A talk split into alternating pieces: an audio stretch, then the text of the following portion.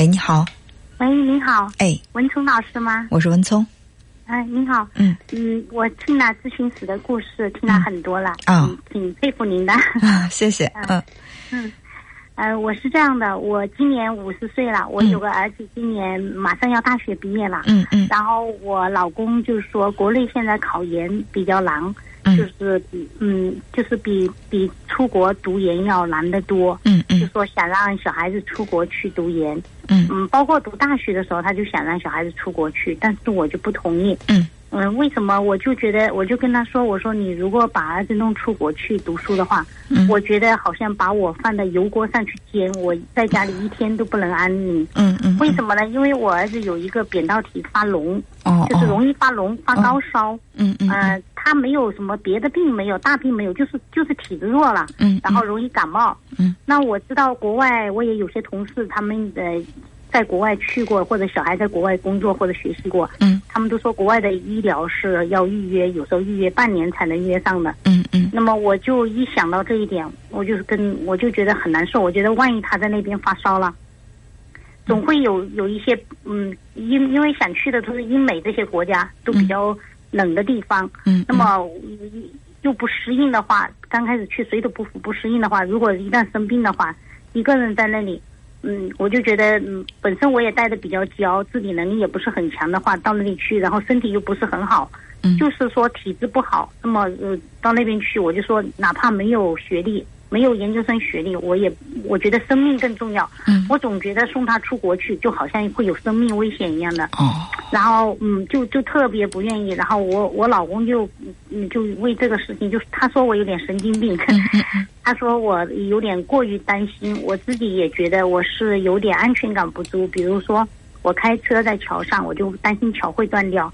然后晚上呢，会嗯不停的检查门窗管关没关紧，嗯就是自己能感觉到安全感不太足。比如说我一个小感冒，我到医院里我会挂最好的医生，正教授级的，到最好的医院挂最好的医生，然后还要看不但看一个，或者有些稍微大一点的毛病，如果医生说我好了，我还不相信，我会看挂两个号，呃，去两个大医院这样子的，就是特别不相信别人。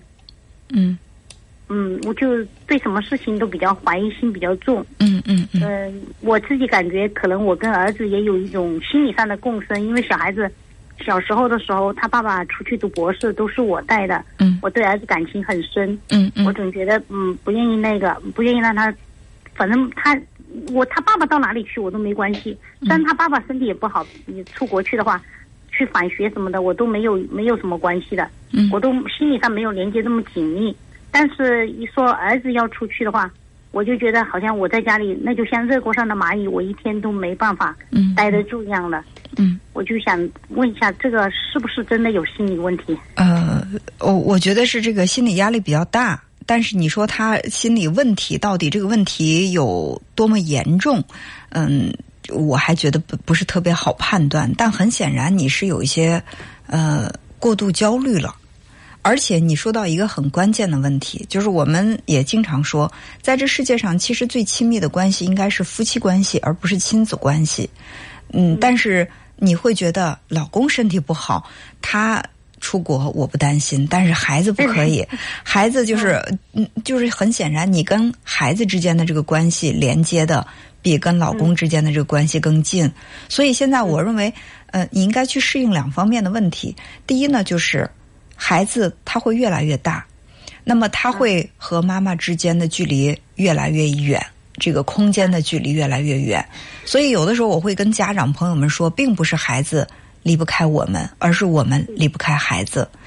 呃，甚至我们在潜意识里面，我们表面上说希望孩子能够独立，飞得越高越好，但是潜意识里面，我们害怕孩子太独立，我们渴望孩子对我依赖，因为孩子对你依赖，那么他就会离你更近，他就不愿意离开你，这个时候反而会让你在心里有安全感。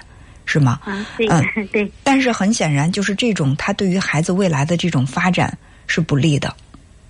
嗯，我我我自己也学了一点心理学，我也嗯知道这个问题，所以我现在就是说，假设孩子只要在，我现在就是已经到了，就是自己训练自己，已经到了，就是说，只要他呃身体好，呃，就说在国内，你，比如说看病很方便的地方，至于嗯其他的事情，我都我能接受他以后啊，嗯，就是说离开我很远啊，比如说不在我的跟前工作，到别的城市工作，这些我都能接受。嗯，我就是不能接受那他的工作或者生活的那个地方，不不能够马上看上病要预约这种，就是我就就觉得不行。其他的，比如说情感上的剥离啊，包括他以后要找对象这些，我心理上都已经做好准备，都没有没有那种特别难受的感觉，自己也经过一段时间的那个学习，所以我能够，但是我就觉得。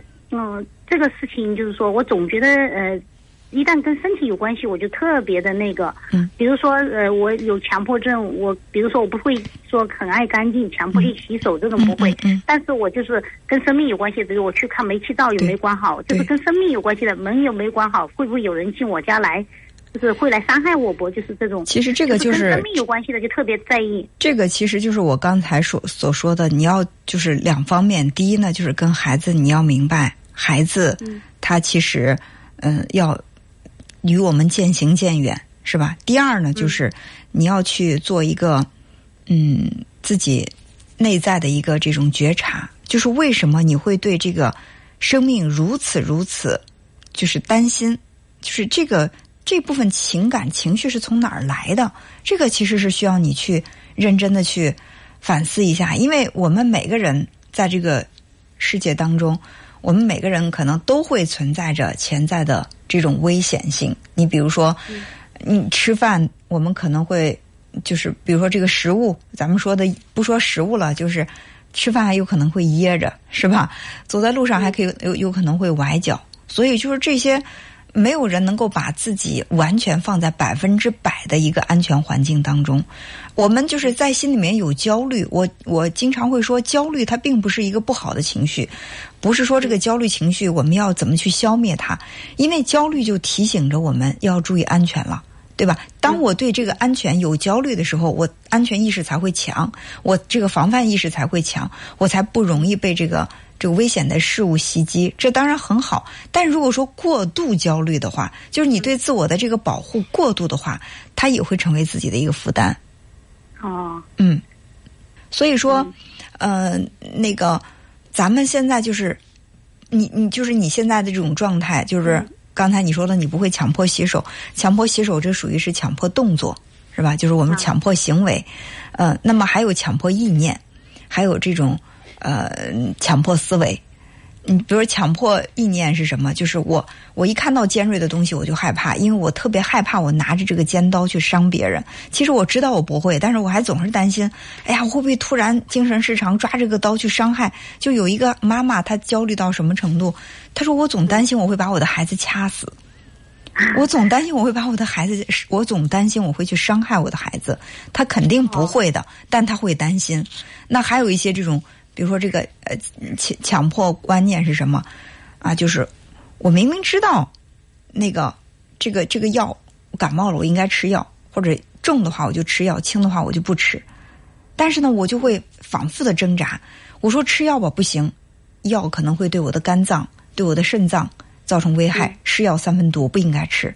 可是，一转脸又想，那万一我不吃药？我这感冒加重，会不会得肺炎呀？会不会得心肌炎啊？耽误了怎么办？我还是应该去吃。可是拿起药又说，其实只是一个小感冒，我干嘛要增加自己的肝脏负担呢？我还是不吃了吧。就在别人的心目当中，这个事儿他不需要有太多的纠结。但是对于这种有强迫就是想法的这种人，就是强迫观念的人，他就会在不该纠结的事情上反复纠结。啊，对对对，我就是强强迫性关门，嗯，还有强迫性看煤气灶，啊啊，我生怕煤气泄漏，嗯 嗯，我但是比如说你，比如说你那个什么，你呃，其实每次去看这个煤气灶的时候，你可能在心里想，肯定是关了，对，没有必要再去看，但是不看不行，我必须得去看，甚至看一遍还不可以，第二遍还要再看一遍，对，对对对，还要多看一遍，对，就是。办公室关门也是要关好几次，这就是。控制与反控制形成了一种这种冲突嘛？就是一方面，我觉得我不应该再去看了，我肯定是锁门了；但另外一方面说，不行啊，我要不看的话，我今天晚上估计觉我都睡不着，我半夜我还得起来再去看一看，所以就还 是去看吧。所以这个我感觉就是确实是，嗯，你的这个就是咱们平时说强迫性焦虑哈，强迫它其实也是焦虑的一种。那么你这个焦虑是从哪儿来的？它是不是那种间歇性的？比如说压力大的时候我就会出现，然后平时要是如果心心里稍微轻松一点儿，生活比较顺意的时候，我的这个强迫的这种呃这个观念就会弱化。呃，它其实是跟心理压力水平是有关的。啊，我是这样的，我这个强迫性关门的话是每天都是在，不管焦不焦虑都会的。嗯。因为呃，我们领导再三跟我们说，办公室万一起火了不得了，反正就要求我们要那个注意一下，我就所以比别人更放心一点。这个不管我这期这一天焦不焦虑、开不开心，我都会。嗯嗯。但是就是说，我能明显感觉到，比如说儿子这段时间如果。不学习啊什么的，我原来读书的时候，读高中的时候，我就很焦虑。嗯，考得不好，我也很焦虑，会睡不着觉。嗯，那么如果他考得好的话，我心情就好一点，就不焦虑。嗯，就就那个，但是这个呃强迫性的这些动作，好像基本上还是呃经常在做。我家里我都无所谓，实在没有关好，我就想我家反正没钱，他还能把我电视机、冰箱偷走不成？现在也没这样的小偷，对吧？嗯，所以我就无所谓。但是单位领导再三叮嘱了，他说起火了，因为我们那个办公楼在一起，起火了，整个一栋楼都会起火。嗯。所以我就不敢，觉得责任比较重大，我每天都会看好几遍。嗯嗯，这个跟焦虑没有关系，就是焦不焦虑都会去看。嗯，但是儿子的事情，我就明显感觉到，就是说，老公有什么事情，我不太不不是不是这么容易焦虑，除非是得了什么重病。嗯像儿子，你就说学习上啊或者身体上有什么事情，我就很容易焦虑。嗯嗯，那就是对孩子的关注力太太强了。你现在你现啊，对你现在想的是。啊，我这个儿子，我只担心他如果一个人在国外的话，水土不服啊，身体有有问题的话，不能够及时的治疗。其实，即便儿子开始身体强壮起来了，那你的这个对他的这种担忧，还是会再转移到其他的问题上。有的人会说不会不会不会，我就是担心他的健康问题。只要他的是一个健康问题没问题的话，那我就会怎么样？而且你会发现啊。